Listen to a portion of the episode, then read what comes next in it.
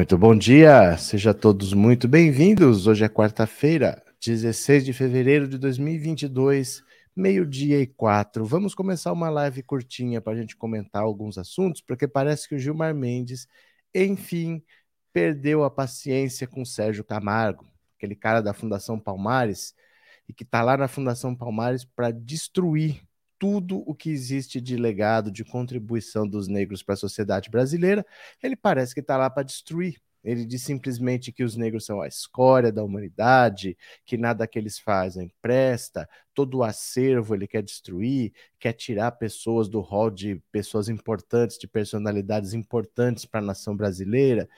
E agora ele parece que passou um pouquinho só dos limites, dizendo que o Moise, o congolês, foi um vagabundo morto por outros vagabundos e que ele pagou o preço por andar com gente que não prestava. Basicamente diz que a culpa da morte dele foi dele mesmo. E o Gilmar Mendes, é claro que ele não pode exigir, vai falar, não, você está obrigado a sair, mas ele pode fazer pressão, porque ninguém compra briga com o STF à toa. Né? O, o Bolsonaro compra briga com o STF da boca para fora. Sempre que o STF pressiona, ele recua. Essa é a maior, a maior reclamação dele, de que o STF não deixa ele fazer o que ele quer. Nem pode deixar, porque ele quer fazer coisas que são contra a lei, que são contra a Constituição. É lógico que o STF não vai deixar, o STF está lá para proteger a Constituição. Então parece que agora é, acabou a paciência, acabou a tolerância, e eu quero discutir depois, no fundo, é por que tanta tolerância? Por que chegar até o quarto ano de governo? Né, já teve outras atitudes bem complicadas desse governo que não teve a mesma tolerância. Eu vou comentar já já com vocês, tá bom? Vamos chegando. Quem for chegando, deixa seu like. Quem for novo, se inscreva no canal, que eu vou compartilhar a tela e vamos ler essa notícia, tá? Olha. Gilmar Mendes pede a cabeça do presidente da Fundação Palmares. Bora. Opa, aqui. Das dezenas de falas de Sérgio Camargo, presidente da Fundação Palmares, criada para preservar os valores culturais, históricos, sociais e econômicos decorrentes da influência negra na formação da sociedade brasileira, talvez a mais infame tenha sido esta. Moise andava e negociava com pessoas que não prestam. Foi um vagabundo morto por vagabundos mais fortes. A cor da pele nada tem a ver com o assassinato. Foram determinantes o modo de vida indigno e o contexto de selvageria no qual vivia e transitava. O congolês Moe Kabagambe foi morto a pauladas, socos e pontapés em um quiosque da Barra da Tijuca, na zona oeste do Rio. O caso chocou o país e repercutiu no mundo. Bolsonaro nada disse a respeito até agora. Em compensação, no último dia 7, Bolsonaro foi às redes sociais criticar um grupo de manifestantes que entrou em uma igreja em Curitiba, no Paraná, para protestar contra o assassinato de Moise. Escreveu: Acreditando que tomará o poder novamente, a esquerda volta a mostrar sua verdadeira face de ódio e desprezo às tradições do nosso povo. Se esses marginais não respeitam a casa de Deus, um local sagrado, a quem irão respeitar? Gilmar Mendes, ministro do STF, enviou mensagem a membros do governo, dizendo que não dá mais para Camargo permanecer à frente da Fundação Palmares, quer porque quer que ele seja demitido. Quanto a Bolsonaro, olha, vamos entender algumas coisas aqui. Vocês lembram de um tal de Roberto Alvim? Deixa eu mostrar para vocês, para caso alguém não lembre, quem foi o Roberto Alvim. Ó, deixa eu mostrar aqui uma foto dele que se você não lembra de nome, você vai lembrar vendo as fotos. Dá uma olhada. Roberto Alvim é esse cara que fez um pronunciamento. Ele era secretário da Cultura. Ele trabalhava no governo antes da Regina Duarte, antes do Mário Frias, e ele fez um pronunciamento totalmente inspirado na estética nazista. Ele fez a mesma coisa, a, o pronunciamento dele tocava uma música de fundo, a música de fundo era uma ópera do Wagner, o computador, o computador, o compositor Wagner, que era o compositor preferido do Hitler, né? Então, assim, é, ele no mesmo dia, o Bolsonaro também apoiou. O Bolsonaro deixou para lá. O Bolsonaro não quis fazer nada. Mas a pressão da comunidade judaica fez com que ele fosse demitido, né? A pressão da comunidade judaica pesou e no mesmo dia ele acabou afastado. Então, nos casos em que você tem é, preconceito, racismo mesmo contra os judeus, a reação é imediata. Mas contra os negros, Sérgio Camargo está lá tem anos, desde 2019, 2019, 2020, 2021. Agora perderam a paciência com ele, depois de mais de três anos. Por que, que num caso é um dia e no outro leva mais de três anos, né? Eu já comentei isso aqui uma vez, mas eu vou comentar rapidamente para quem não pegou essa história para entender. É... No caso, tanto o povo judeu, povo negro é difícil falar porque não é um povo só. Né? Você tem vários povos diferentes, várias nações diferentes no mesmo continente, mas eles foram saqueados, sequestrados, é, estuprados, comercializados, vendidos, hipotecados, tudo que você imaginar aconteceu com esse povo. Mas a maior parte desse povo saiu da África e veio para a América do Sul. Quer dizer, isso é a periferia do mundo. O centro do mundo é Europa e Estados Unidos. A maior parte da periferia migrou para a periferia, veio da África para a América do Sul. Os judeus foram massacrados na Europa. Eram povos que viviam, a maioria, na Polônia, mas viviam muito ali pela Europa mesmo. Alguns vivem até hoje no Oriente Médio, mas migraram para lá depois do Holocausto para tentar reconstruir a nação deles, muitos viviam na Europa, foram massacrados na Europa e continuam vivendo na Europa e nos Estados Unidos. Então, nós estamos falando de uma comunidade que, apesar de quase ter sido exterminada, mas que vivia no centro do capitalismo. E nós estamos falando de outro povo que também quase foi exterminado, mas que vivia na periferia do capitalismo. Consequência, os judeus conseguiram ter poder suficiente para contar a própria história. Então você vê um judeu como Spielberg, que faz um filme como A Lista de Schindler, que é a história dos judeus contada do ponto de vista dos judeus. Não é uma história contada do ponto de vista dos alemães. Então você assiste aquele filme, você se emociona com aquele filme e você consegue ter uma noção do que aconteceu com aquele povo. Você fala: caramba, tudo isso aconteceu. É sério que fizeram tudo isso com esse povo? Isso não pode acontecer de novo. Não se pode tolerar isso aqui. Mas quem contou a história deles foram eles mesmos. Então você consegue entender o lado deles. Já com os negros, isso não acontece. Normalmente, a história dos negros é contada do ponto de vista dos brancos. É sempre assim: assim a moça, que sofre com o sofrimento dos escravos, ela luta contra o pai que é mau, mas ela tem o coração bom. É sempre o ponto de vista de um branco bom, de um branco que sofre. Até parece que o racismo não foi tão grave. Até parece que o senhor, o senhor de escravos, o senhor de engenho, que ele não estuprava as mucamas. Não, ele se apaixonou pela mucama, ele se encantou. Não, ele estuprava. O Brasil é um país miscigenado muito por causa disso, decorrência de estupros. Mas a história não é contada desse ponto de vista. É contada do ponto de vista que o Brasil é um país sem racismo, porque o Brasil é um país miscigenado, é o paraíso das três raças. Você entende a diferença? Nos Estados Unidos, que é o centro do capitalismo, mesmo com poucos negros, que lá eles são só 12% da população, mas eles conseguiram prosperar e contar a própria história. Então tem gente que fala assim: no Brasil não tem racismo. Racismo é nos Estados Unidos. Lá sim tem racismo, aqui não. Quer dizer, onde eles conseguiram contar a própria história, você entende a história deles. E aqui no Brasil, como eles não conseguiram contar a própria história, muita gente até acha que não tem racismo. Então há uma tolerância com racismo no Brasil. Você entra com uma ação como eu entrei, como a da Bia Kisses, a PGR tem que responder em 15 dias, respondeu em um ano. O prazo por lei para dar uma resposta são 15 dias. Levou um ano para responder. O que justifica tanto atraso? É porque ninguém liga, porque ninguém dá importância realmente, não é? Já quando é a comunidade judaica, você não precisa nem ter uma resposta oficial. Antes disso, todo mundo já entende o que está acontecendo, já sabe que vem pressão e já toma as atitudes. O monarca perdeu patrocinadores no mesmo dia de madrugada ele já estava pedindo perdão. Ah, porque eu estava bêbado. E já tomou a atitude de se, de se, desligar do flow, senão o flow ia desaparecer. Não ia sobrar ninguém querendo fazer nada com flor. Então a tentativa foi separar, mas é de um dia para o outro. E com esses casos de racismo contra negros, você vê que agora o Gilmar Mendes perdeu a paciência, agora ele vai tomar uma atitude depois de anos.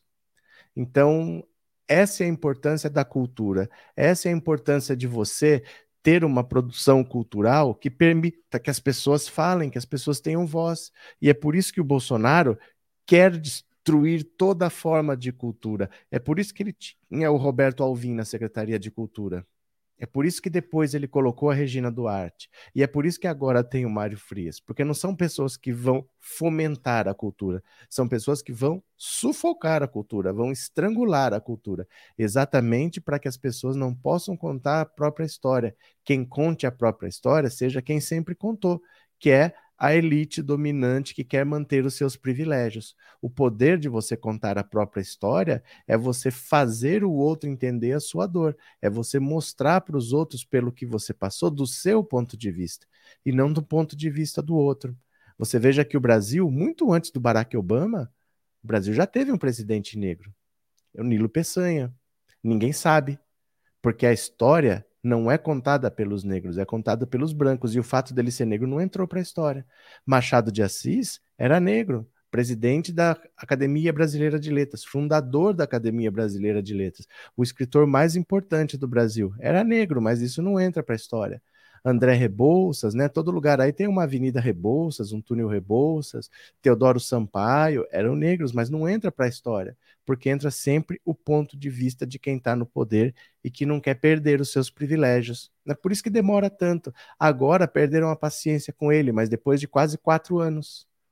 E quando é um caso contra os judeus, é imediato, porque eles conseguiram contar a própria história, eles conseguiram se organizar. E é muito claro quando você quer dominar um povo que você não pode permitir que eles dominem a cultura. A cultura emociona. O teatro emociona, o cinema emociona. Quando você mexe com emoção, fica difícil você ignorar. Então, por isso, Bolsonaro é tão contra a cultura, por isso que ele é contra é, setores independentes poderem tocar a cultura. Ele quer alguém dele dominando a cultura e sufocando. Por isso que ele demoniza a Lei Rouanet, tudo que ele pode contra a cultura, né? Gabi, obrigado pelo super chat, viu, querida? Muito obrigado pelo apoio, obrigado de coração. Muito obrigado, viu? Cadê quem mais aqui? Boa tarde, meu querido Rock. É muito revoltante de como age essa justiça. É nordestino, é o negro, infelizmente, a dura realidade. Um forte abraço, irmão, bom trabalho. Mas é verdade, sim. É verdade. Por exemplo, quando você pensa. É... Deixa eu ver se eu acho algum exemplo aqui. Não vou lembrar algum exemplo de cabeça agora. Mas quando você vê. Eu vou pegar um exemplo simples para você Pega um Big Brother da vida, que eu não assisto, mas eu vejo tudo que se fala dele, porque fica três meses que só se fala de Big Brother, e a gente acaba sabendo, até por TikTok, passa um vídeo, Big Brother, vídeo de dancinha, Big Brother, vídeo de dancinha. Ali, como tem várias pessoas de vários estados, você vê a diferença quando uma pessoa é do Nordeste. A pessoa do Nordeste tem que ser a engraçada, tem que ser a debochada, tem que ser a pessoa que, que ninguém leva a sério, tem que ser a pessoa. Às vezes pode ser a pessoa adotada. Exatamente por ter esse estereótipo de ser uma pessoa frágil, de ser uma pessoa quase infantil, então acham que é uma pessoa pura, tipo Juliette, só por ter um sotaque, só por ter frases um pouco diferentes do convencional, às vezes todo mundo adota, mas adota porque acha que não é uma coisa séria, porque não acha que é uma pessoa, uma situação profissional, é porque é uma situação assim. É, é como se formasse uma grande família. Vamos proteger quem é mais fraco. As pessoas têm esse olhar preconceituoso de achar que o nordestino sempre é menos capacitado, só pelo sotaque. Porque às vezes é diferente do negro que fisicamente você olha e vê que é negro. O nordestino, você pode olhar e não ter nem ideia de onde que ele é. Você não sabe se ele é do sul, do norte, do leste, né? Mas abriu a boca e tem um sotaque, a pessoa já menospreza, já acha que não é capaz, já não leva a sério. É sempre assim, o nordestino ele é muito desprezado dentro do Brasil. né?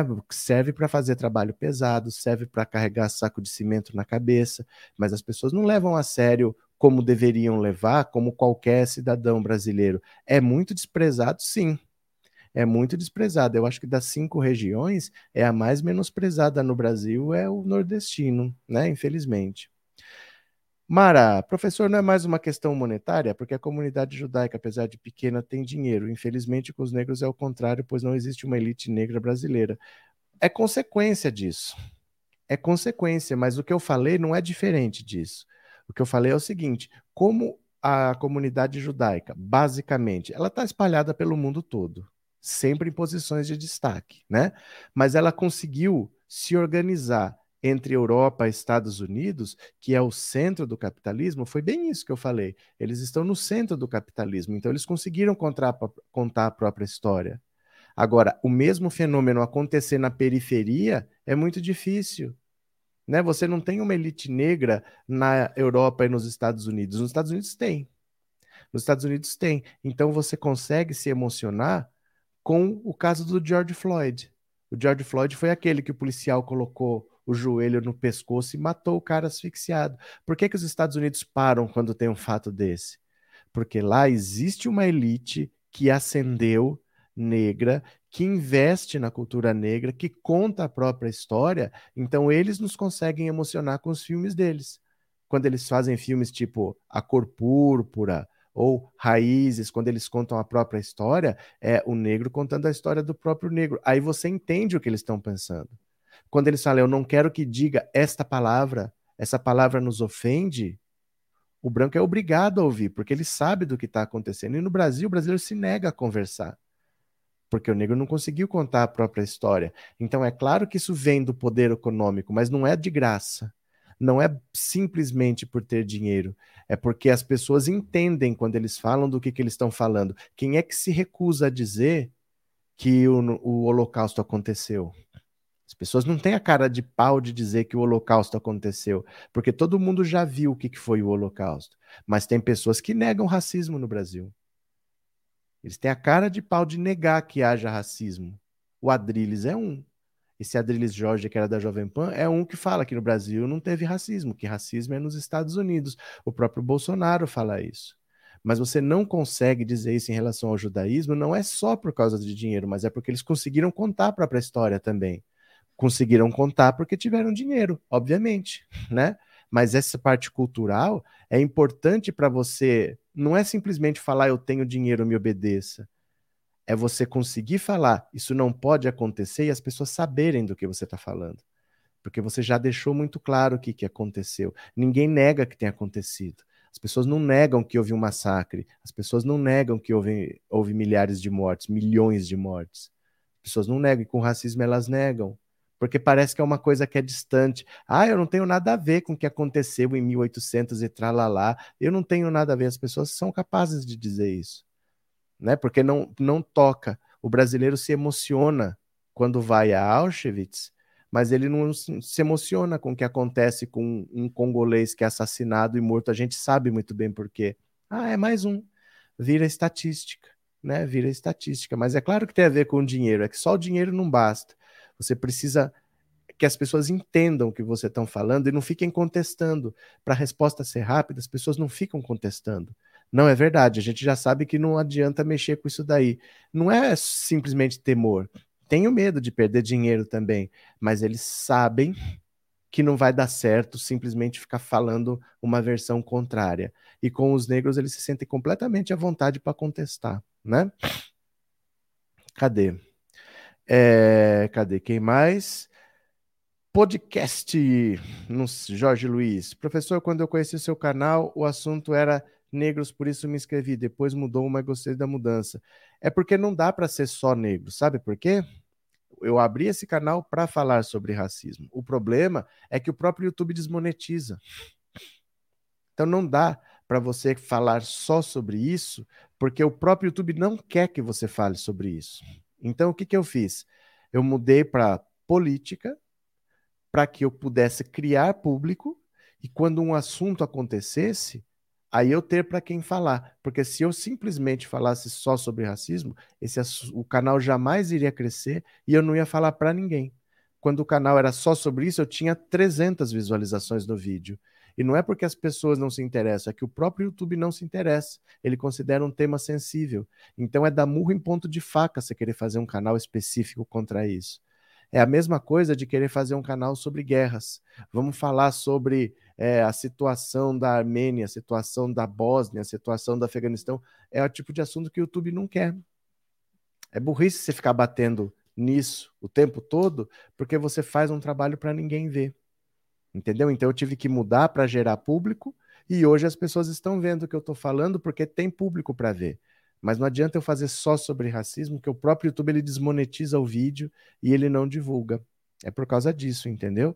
E aí a gente toma as atitudes quando a atitude permite que você tome uma atitude, como no caso da Bia Kisses. Fomos lá, fizemos uma denúncia, ela teve que ir na Polícia Federal, prestou depoimento, falta a denúncia agora talvez essa semana, talvez na próxima, acho que ainda em fevereiro sai a denúncia e ela vai responder pelo crime de racismo dela, né? Gabi, obrigado. Antes de vir morar aqui na Alemanha, sofri muito só por ser nordestina. É, Gabi, e assim, é, eu acho muito cruel isso, né? Eu acho muito cruel a pessoa sofrer por ser nordestina. É, é difícil de acreditar que isso aconteça, né? Qual que é a diferença? Porque se você nascer no sul da Bahia, você é baiano. Se você atravessa o rio e nasce no norte do Espírito Santo, você já é do sudeste. Qual é a diferença? Né? Se você nasceu na margem de lá ou na margem de cá, qual é a diferença? O que muda o que você é? Mas as pessoas julgam sim e desprezam. Né? O nordestino ele é bastante desprezado. Cadê? É, Lula 13 no primeiro turno. Valeu, Luísa. Quem mais? Bom dia, boa tarde já, Gilmar. Boa tarde. Tem notícia da moça de ontem, deu tudo certo? Tem notícia? Não, eu não tenho notícia da moça. Eu não conheço aquela moça, eu não tenho contato com ela. Eu vi a notícia no jornal daqui de Bauru, mas eu não conheço aquela moça, eu não tenho ideia de quem seja. Eu vi o caso dela, tinha um telefone para a gente colaborar, então eu passei para frente. Falei: olha, gente, quem quiser colaborar, o caso é esse, está aqui, mas eu não tenho contato e eu não não tenho ideia do quanto arrecadou, do que aconteceu. É o famoso fazer o bem sem olhar a quem. Eu não tenho notícia, eu não sei o que aconteceu. É uma pessoa que eu vi a notícia no jornal e eu falei, não, vamos ajudar pelo menos divulgando, mas eu não tenho contato com ela, não. O que você acha do Bozo falando sobre internet com putz sobre o sistema Sibéria? Eu não tenho a menor ideia do que seja, Jefferson. Não tenho a menor ideia do que seja. Sabe por quê? A gente tem que tomar cuidado. Tem que tomar cuidado. Tem umas notícias muito específicas que eu acho que dificilmente chegariam até nós se fossem verdadeiras. Se o Putin e o Bolsonaro estivessem falando sobre internet com o sistema Sibéria, será que essa informação realmente chegaria até nós? Eu não sei se essas informações são verdadeiras. Se elas fossem verdadeiras, eu não sei se elas chegariam até nós assim tão facilmente, sabe? Às vezes a gente tem uma necessidade de acreditar em conspirações que eu não sei se elas são, se elas procedem de verdade. Fim de semana estava todo mundo acreditando na delação do Adélio, que foi torturado e resolveu delatar, que foi a campanha do Haddad que mandou dar facada no Bolsonaro. Essa delação nunca aconteceu, mas todo mundo divulgou. Então eu não sei se isso de verdade aconteceu. Será que isso aconteceu? Você tem alguma comprovação de que isso aconteceu? É difícil, né? Uma coisa que aconteceu com entre o Putin e o Bolsonaro, a gente saber tantos detalhes, eles falaram sobre. Será que a gente saberia? Ainda mais o Bolsonaro que impõe sigilo a tudo, né? Mas para isso, os negros endinheirados do Brasil, atletas, atores, cantores, empresários, tinham que se unir e tentar construir alguma coisa. Mas eles fazem o contrário, se afastam das origens. É porque assim. É, é porque numa sociedade tão racista, como a sociedade brasileira, o racismo trabalha muito bem na cabeça das pessoas. Então, por exemplo, é, vamos dizer assim, mesmo que eu fique rico, o negro, quando ele fica rico, ele não deixa de ser negro, ele não deixa de sofrer preconceito. Então, muitas vezes, estar com uma loira do lado é um passaporte para ser respeitado e para parar de sofrer racismo porque ele deve ser alguém importante, ele deve ser alguém famoso. Olha o carro que ele tem, olha a mulher que ele tem, olha a casa que ele vive. Então, às vezes, pelo fato das pessoas não pararem de sofrer racismo quando enriquecem, elas precisam ter para tentar se proteger. Ter uma mulher branca do lado é a mesma coisa que ter um carro caro, é a mesma coisa que ter uma casa cara. É a necessidade de mostrar que você existe. A mesma coisa quando você fala, por que, que o cara ganha um salário mínimo e quer ter um iPhone? Se a sociedade visse valor nele, se a sociedade visse que ele merece ser respeitado pelo que ele é, talvez ele não precisasse ter. Mas às vezes a única maneira de você se sentir parte daquela sociedade é você ter alguma coisa que as pessoas falam: opa, isso aqui tem valor. Então a sociedade brasileira é tão racista que ele faz o próprio preto se achar feio, ele impõe o próprio de beleza, o padrão de beleza à sociedade toda. E você tem privilégios, sim, se você tiver um filho mais claro, e você sofre preconceitos, sim, se você tiver um filho mais escuro. Então você imagina para alguém que é branco se envolver com um negro. É, é muito difícil você topar escurecer a sua família sabendo que seu filho vai sofrer preconceito. É normal que essa sociedade mantenha esse padrão de racismo. E é normal também o contrário, que as pessoas, em vez de, de, se envolver com os problemas da própria comunidade, elas tentem salvar a própria pele. Então, como é que eu faço para diminuir o preconceito? É alisando o cabelo? É tendo uma pessoa mais branca do meu lado? Elas tentam salvar a própria pele para sofrer menos. No fundo, é uma proteção. A sociedade é tão racista que às vezes a única maneira de você sofrer menos é você se proteger. Né? Então você vê mães desde criança que estão alisando o cabelo da filha, porque já sabe que se você tiver um cabelo grande, crespo, você não arruma emprego. Mas se o cabelo for grande e liso, pode arrastar no chão, que não tem problema. O problema não é o tamanho. Ah, é que esse cabelo é muito grande. Não é porque é grande, é porque é crespo. Porque se for grande, pode arrastar no chão, que não tem problema, né? Cadê? Cadeia para esses racistas malditos. É, mas é da boca para fora, né? Normalmente você ouve essas frases e ficam só nas frases, elas não partem para atitude. No fundo, elas nunca partem para atitude, né? Boa tarde, Adilson. O desgoverno Bolsonaro foi um retrocesso em todas as áreas. O campo democrático e progressista precisam reconstruir o Brasil em vários aspectos, a começar antes mesmo das eleições. Verdade. Márcia, tenho três filhos negros. Quando demoram a chegar, já fico em pânico. Pois é, então. É, você sabe o que a polícia pode fazer? Você sabe que eles não podem andar de qualquer jeito, com qualquer roupa, sem fazer nada. Mas é complicado, as pessoas sabem. Não é teoria, não é hipótese. Né? É, é, é difícil isso. É difícil. Vamos ler outra aqui, tá? Vamos ler outra notícia aqui.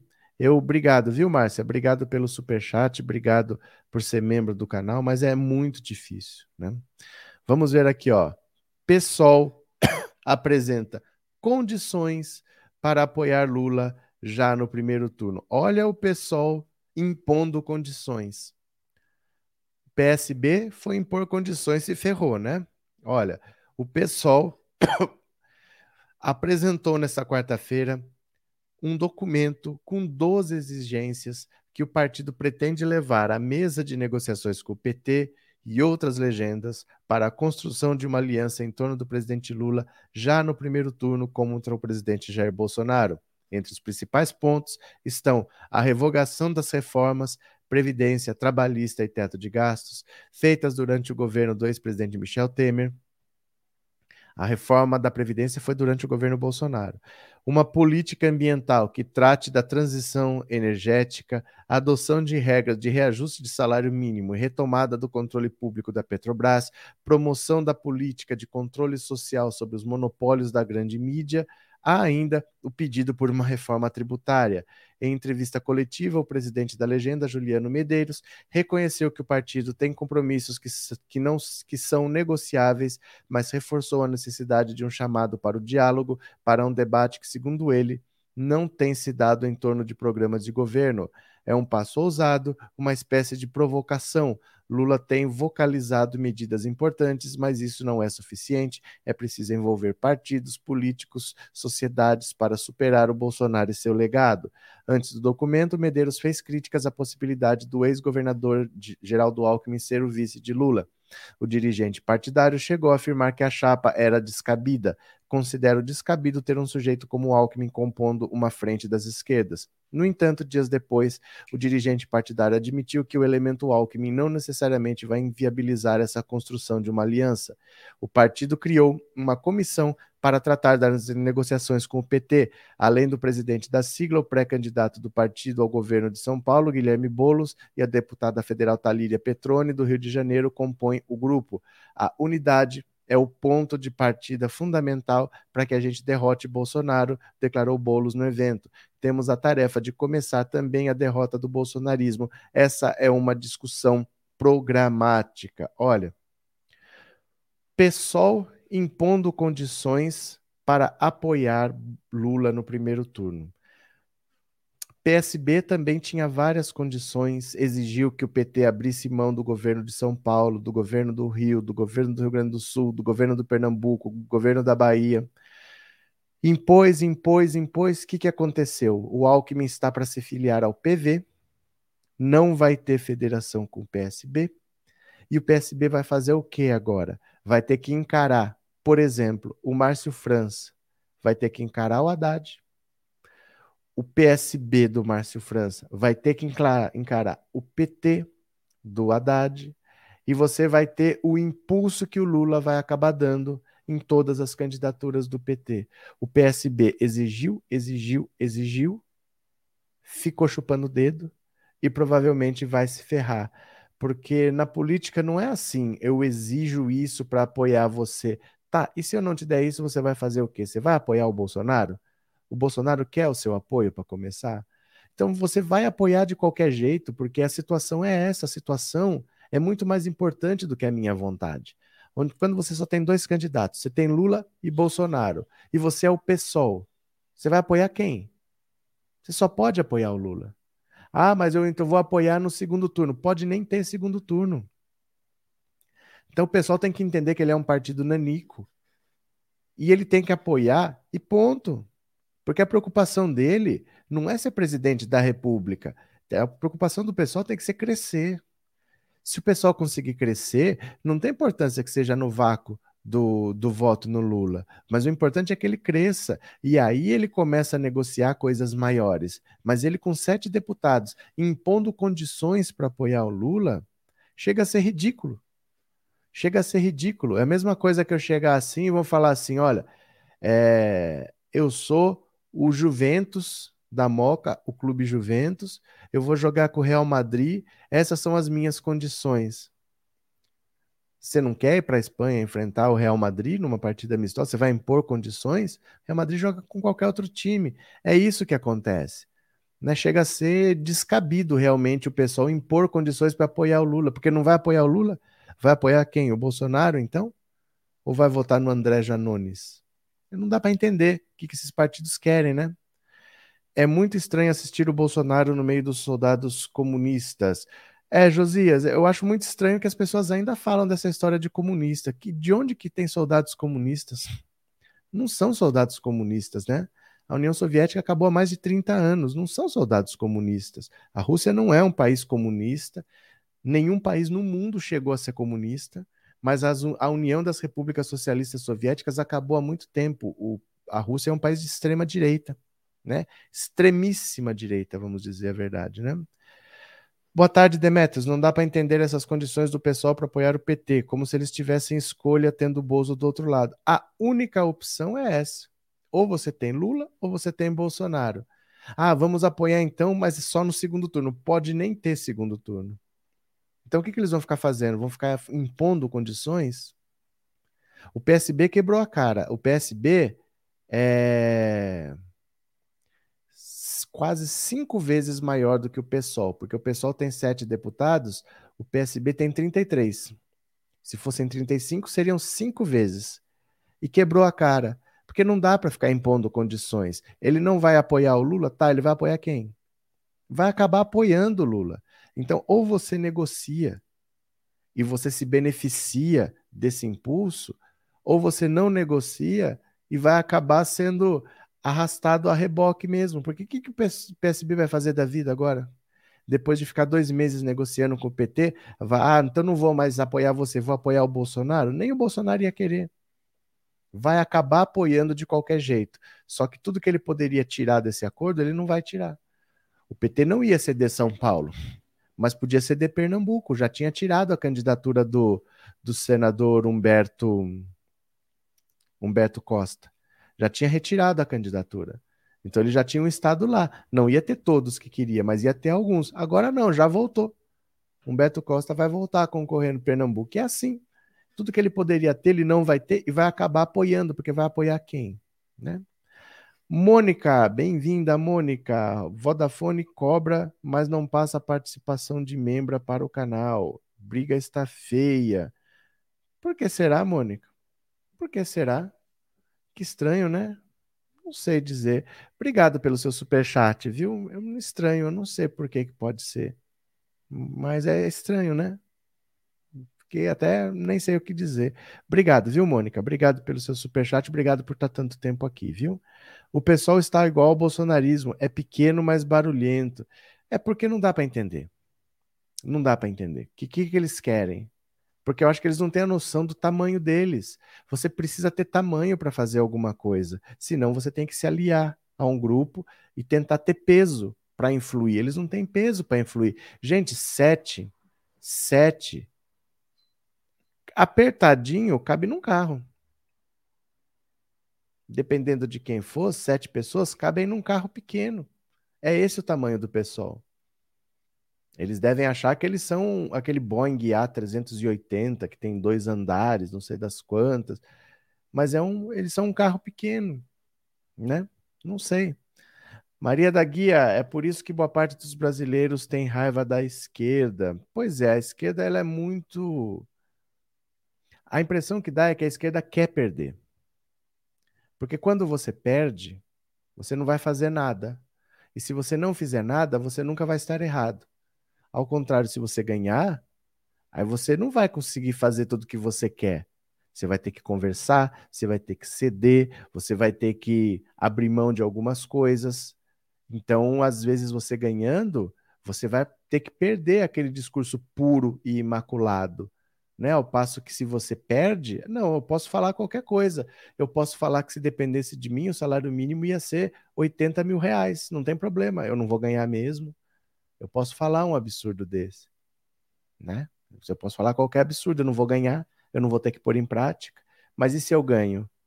E agora, 12 pontos para apoiar o PT, mas e se eu ganho depois? Né? Como é que eu vou fazer para colocar em prática tudo isso que eu exigi? As imposições do pessoal são apenas ao bem da pátria e do povo, lógico. Mas não interessa. Não interessa. Ó, oh, Reinaldo, você já ouviu a frase de que de boas intenções o inferno está cheio? Você pode fazer o que for com a melhor das boas intenções. Isso nunca foi desculpa para nada. Você precisa olhar a sua situação e você tentar tirar o melhor disso daí. Eu posso achar que é excelente para o povo brasileiro ganhar 5 mil reais por mês. Eu só apoio o Lula se ele se comprometer a elevar o salário mínimo para 5 mil reais por mês. Isso é em prol do povo brasileiro. O que, que vai acontecer? Nada. O Lula vai mudar, vai botar no plano de governo dele que ele quer, vai pôr o salário mínimo a 5 mil reais porque eu estou exigindo? Não. Então eu, enquanto eu for pequeno perto de um movimento que vai vencer as eleições, eu tenho que colaborar. Eu posso tentar crescer. Eu vou convencer mais pessoas de que dá para pagar um salário de mínimo de 5 mil reais, que cabe no orçamento, que não quebra as prefeituras, que é só você priorizar isso. Se eu conseguir fazer, se eu conseguir ter massa crítica, se eu conseguir convencer setores da sociedade que isso é viável, aí eu posso impor isso. Mas não é que eu tiro da minha cabeça qualquer exigência. Ah, mas é em favor do povo. Dane-se. Você não tem tamanho para isso. Você não tem tamanho, você vai se ferrar se você fizer isso. Você sabe que isso não vai dar certo e você impõe para encher o saco. No fundo é isso, porque você sabe que não vai dar certo. Não adianta você ficar impondo isso tudo num governo que é de reconstrução. Porque você sequer vai fazer o que você quer. Você vai fazer o que você conseguir fazer. É um governo de reconstrução. Sabe o que é um governo de reconstrução? Olha o que está acontecendo em Petrópolis. Olha o mar de lama que desceu, invadiu as casas e distribuiu a cidade. Destruiu, né? Destruiu a cidade. Olha o que, que virou aquilo lá. A reconstrução não é assim, ah, não. Verde não, eu queria essa parede vermelha. Ah, não, mas aqui ficou feio, ficou amarelo, eu queria que fosse azul essa parede. É uma reconstrução, é tirar a lama, é subir paredes novas, é você ver se a fundação ainda existe ou se eu vou ter que construir até da fundação de novo. A reconstrução é fazer o possível, porque eu preciso dormir debaixo de algum teto. Não é ficar decidindo que eu só apoio se a parede for azul. Então, a questão não é se é a favor do povo ou se não é. A questão é que é um país que precisa ser reconstruído e você está escolhendo a cor que você quer a parede. Ah, se essa parede não for azul, para mim não interessa. Ah, mas é em favor do povo, porque azul é tranquilidade. Gente, nós não estamos nessa filigrana, nós não estamos nesse detalhe, nessa sintonia fina. Nós estamos falando de um governo que é de reconstrução. Muitas coisas a gente quer, poucas a gente consegue pôr em prática. O mundo não é feito de acordo com o nosso umbigo. Ah, não, vai ter que ser do jeito que eu quero. Nada no mundo é assim. Vou impor 12 condições para apoiar. Cara, você é o pessoal.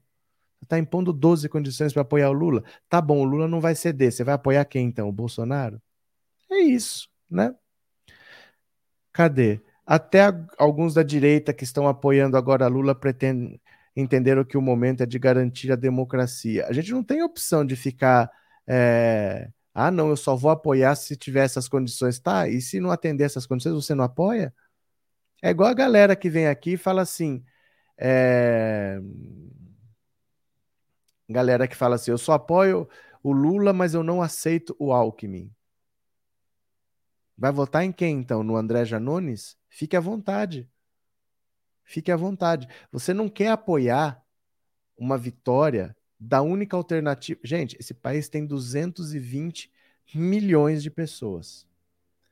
Só uma tem mais votos que o Bolsonaro.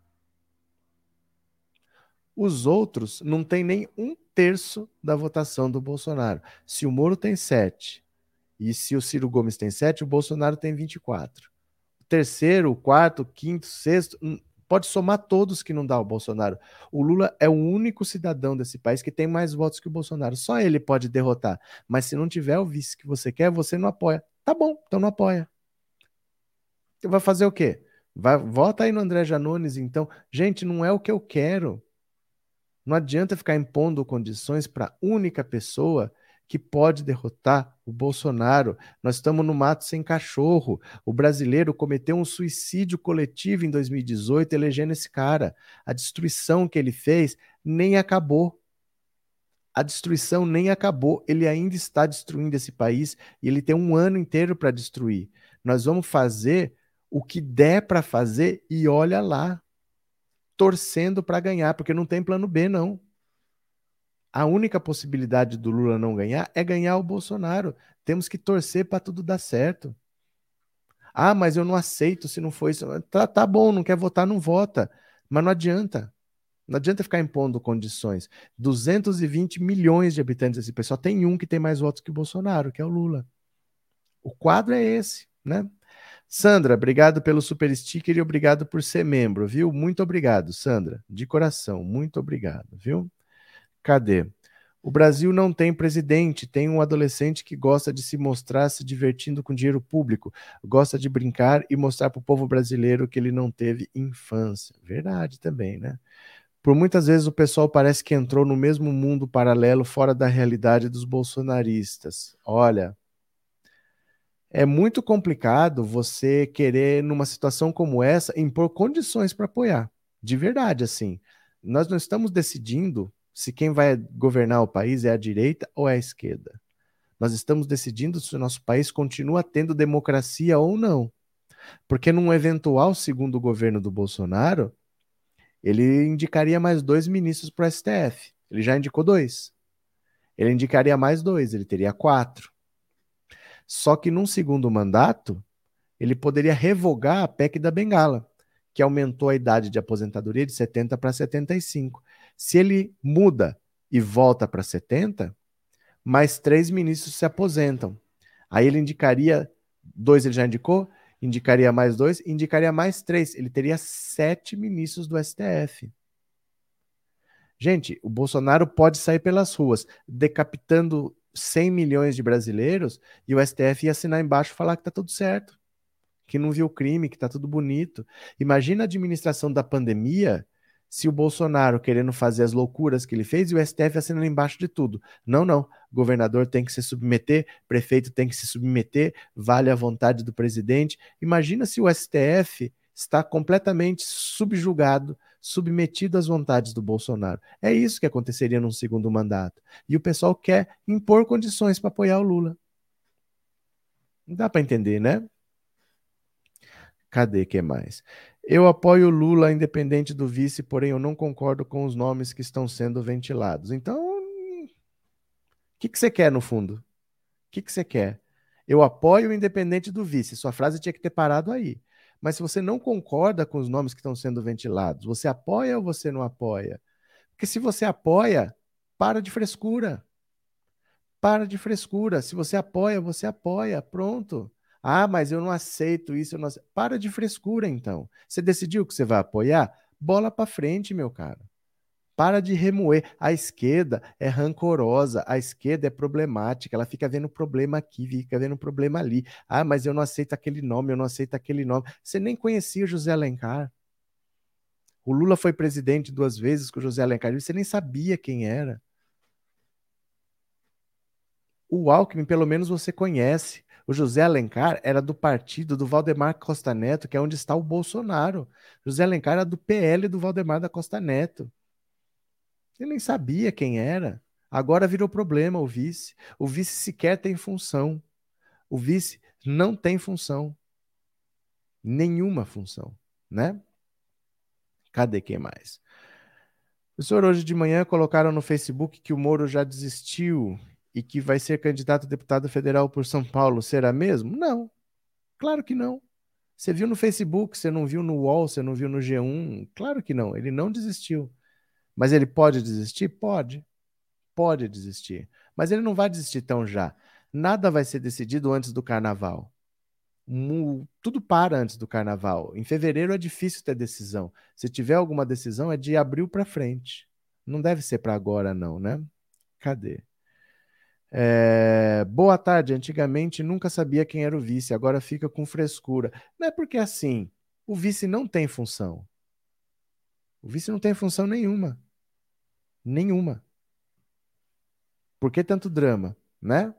Agora olha aqui, ó. Por falar em Alckmin, PT vai exigir que Alckmin leve Haddad pela mão na disputa em São Paulo. Olha. Olha aqui, ó. O time de Fernando Haddad fez chegar ao governador Geraldo Alckmin que, uma vez sacramentada a aliança para que ele seja vice de Lula, ele terá a obrigação de levar o ex-prefeito petista pela mão na briga pelo Palácio dos Bandeirantes. O PT quer que Alckmin se comprometa ao rodar o interior de São Paulo com o ex-prefeito e pedir explicitamente votos para ele na corrida estadual. O partido deixou claro ainda que não tem nenhuma intenção de fazer vista grossa para uma aliança branca entre Alckmin e Márcio França, caso este último insista em permanecer na corrida pelo Palácio dos Bandeirantes. Alckmin e França têm longa trajetória conjunta e há na equipe do socialista a avaliação de que o apoio do ex-governador é crucial para a corrida estadual. Não vai ter discussão o Alckmin vai ter que fazer campanha para o Haddad. Isso é fato consumado, disse a coluna um petista diretamente envolvido nas negociações. Haddad e França ficaram de bater o martelo em março sobre a candidatura ao governo de São Paulo. É, provavelmente o Haddad vai ser candidato e o Márcio França vai ser candidato. Os dois devem ser candidatos e a gente só vai ter uma definição na, na eleição mesmo. Dificilmente o PSB agora vai ceder. Mas deixa eu mostrar uma coisa aqui para vocês, ó.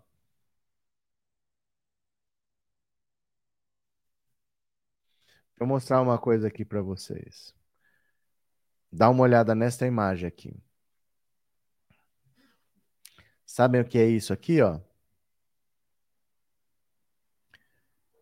Isso aqui são imagens de 2011 da campanha para ser em 2012. Ó, a campanha para a prefeitura de São Paulo foi quando o Lula foi lá fazer um acordo com o Paulo Maluf para apoiar Fernando Haddad. Olha. Olha. Cadê as pessoas que reclamam hoje? Onde estavam nessa época? Nem sabiam o que estava acontecendo. Olha o Lula aqui, ó. A pessoa diz que apoia o Lula, mas pelo jeito nem sabe quem é o Lula. O Lula é o cara conciliador. O Lula é o cara que estava preso. Estava preso. O Fernando Henrique não mexeu um único dedo para tirar ele de lá. Ele sai e ele vai apertar a mão do Fernando Henrique. Porque ele sabe que ele não pode deixar o Bolsonaro se reeleger. O Lula já apertou a mão do Maluf para eleger o Haddad. E foi importantíssimo ter conseguido eleger o Haddad. O Haddad só foi, só virou uma figura de expressão como ele é hoje, enquanto ele era ministro da Educação, ele não era conhecido. Hoje parece que ele é conhecido. Mas durante o governo Lula, ele não era conhecido. Foi quando ele virou prefeito de São Paulo. E passou por aqui, ó, por uma aliança com o Paulo Maluf. Então, essas pessoas que apoiam tanto o Lula, mas que não aceitam o Alckmin, elas nem sabem quem é o Lula. Porque o Lula faz a parceria que precisar para chegar ao governo e para poder ajudar quem mais precisa. O Lula, ele cede. O Lula negocia, mas ele não abre mão de ajudar os pobres, porque ele sabe que você só ajuda os pobres estando no poder. Você não ajuda os pobres lutando com propostas pelo Brasil como o pessoal quer fazer. Não adianta estar fora. Não adianta estar de fora. Você quer fazer alguma coisa pelos pobres, você tem que estar dentro. Você tem que estar com a caneta na mão. Então ele cede, o Lula negocia, o Lula faz alianças para conseguir estar no poder e conseguir mudar a vida das pessoas. Ninguém muda a vida das pessoas com palavras bonitas. Vai fazer o quê, né? Infelizmente, né? O Lula deve ter lavado a mão até umas horas depois desse aperto de mão com o Maluf. Gente, a história do Lula é essa. O Lula negocia, conversa com qualquer pessoa. Quando a Dilma, em 2016, tinha chamado o Lula para ser ministro dela, ele já estava ligando para Eduardo Cunha, para o Michel Temer, para o Renan Calheiros, ele já estava fazendo articulação. O Lula conversa com qualquer pessoa para salvar o governo Dilma, ele ia fazer o que ele pudesse. Ele jamais ia deixar Dilma sofrer um impeachment, ele ia negociar. Porque ele sabe que ele não poderia entregar o governo na mão dessas pessoas. Porque ia ter reforma trabalhista, porque ia, queriam vender o pré-sal, porque queriam privatizar a Petrobras. Ele jamais teria feito isso. Mas é as pessoas que apoiam o Lula precisam saber quem ele é também, né? Precisam saber como é a característica dele, né? Cadê? Alex Bruno, função do vice nesse momento principalmente é pegar votos da direita que são menos idiotas do que muitos da esquerda. É, e governar. E governar. Porque assim, a esquerda hoje tem 120 por aí, 120 deputados. A esquerda hoje tem uns 120 deputados. 120 tem 513 deputados na Câmara. É 20 e pouquinhos por cento. 20 e pouquinhos por cento. Para aprovar uma PEC, precisa de 60. Se você tiver uma votação fantástica, fantástica, e você conseguir dobrar, você passa de 20 e poucos para 40. Você precisa de 60 para aprovar uma PEC. Você quer revogar o teto de gastos? Tem que mexer na Constituição, você precisa de 60%. Como que você vai fazer isso só com a esquerda? Você precisa fazer composições, precisa trazer o partido do Kassab. O partido do Kassab é um partido de direita que negocia, que aceita, que vai querer participar do governo. Porque o Kassab sabe que ele Kassab sabe, ele sabe que ele precisa crescer.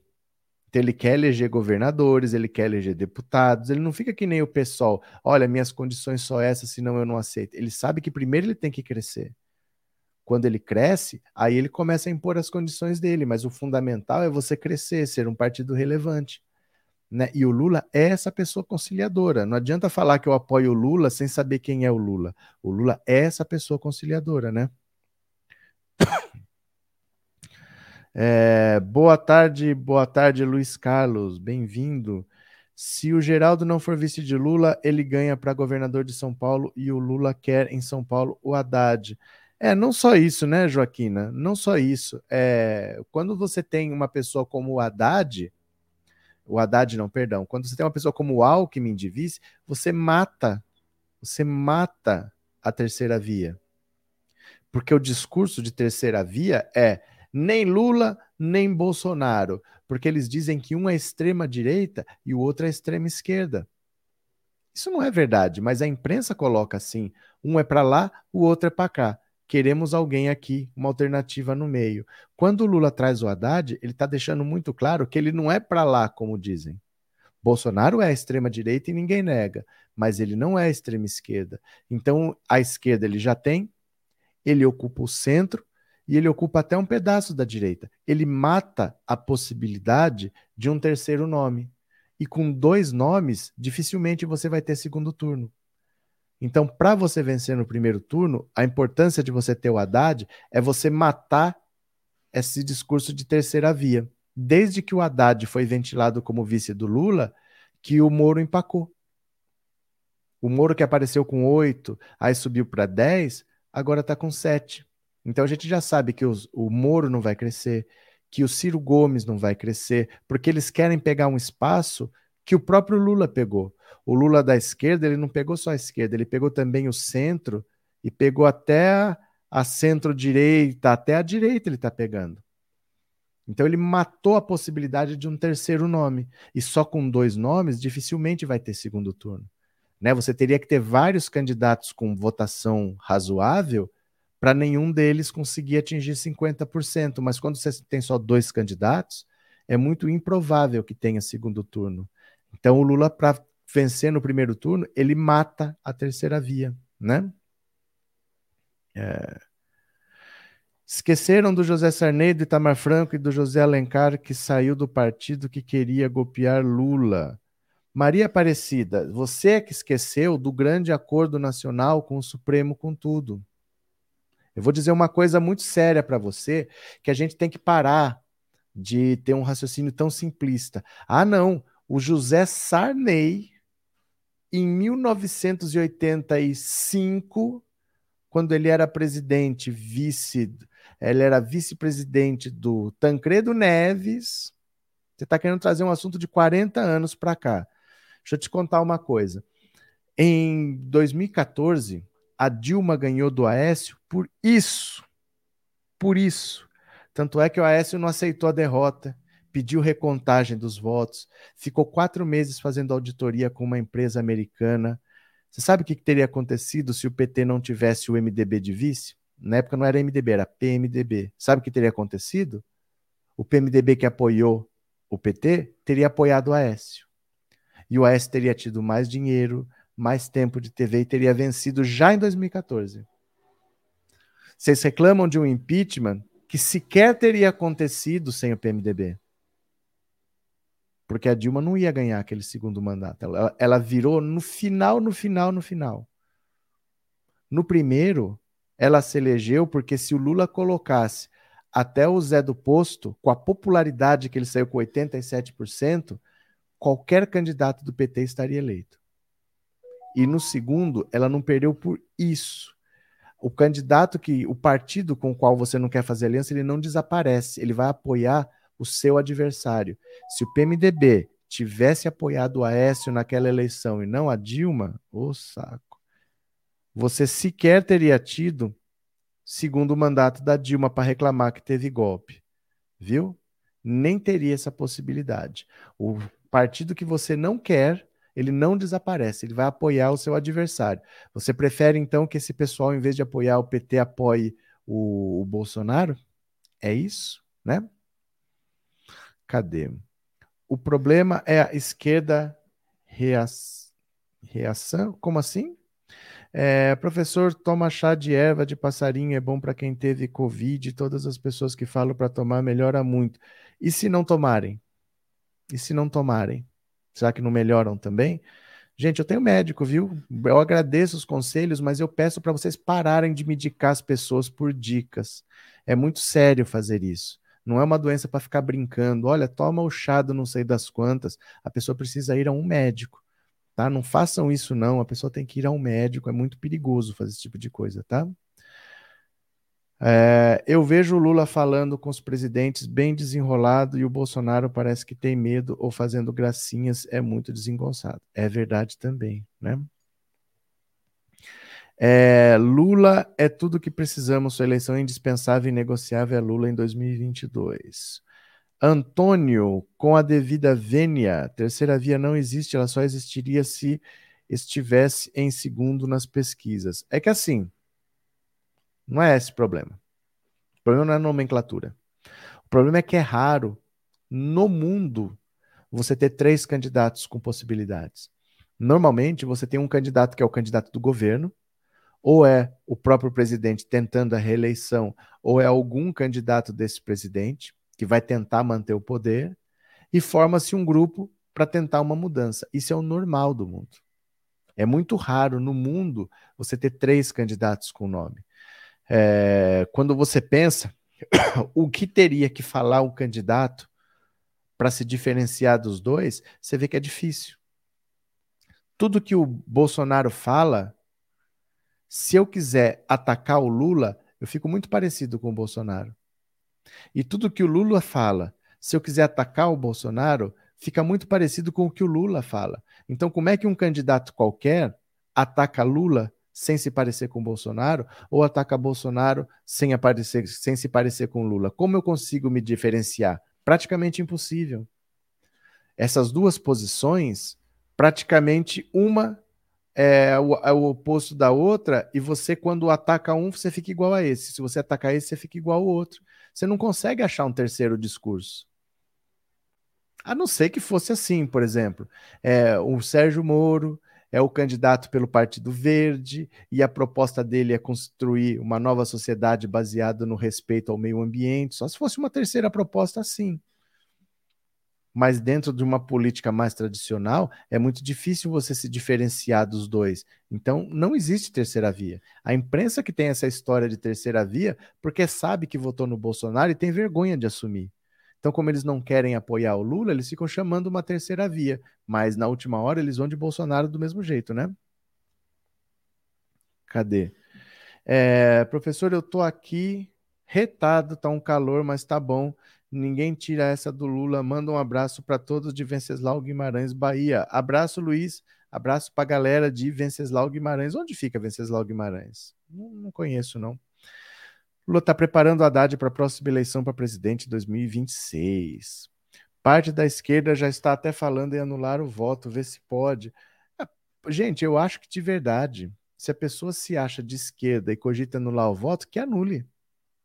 Que anule. Não quer votar? Não vote. Quer votar no Bolsonaro? Vote.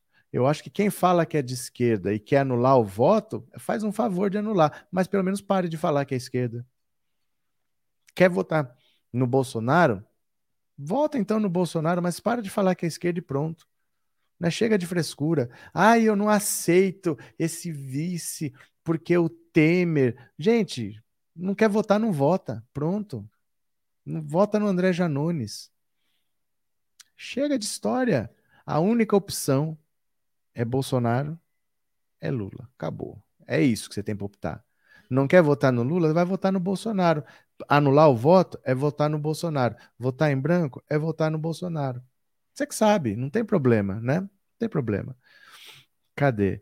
Cheguei do trabalho, sala de, a... sala de aula quente, falando em máscara desde as sete da manhã. Falando com máscara, tá certo, Alete.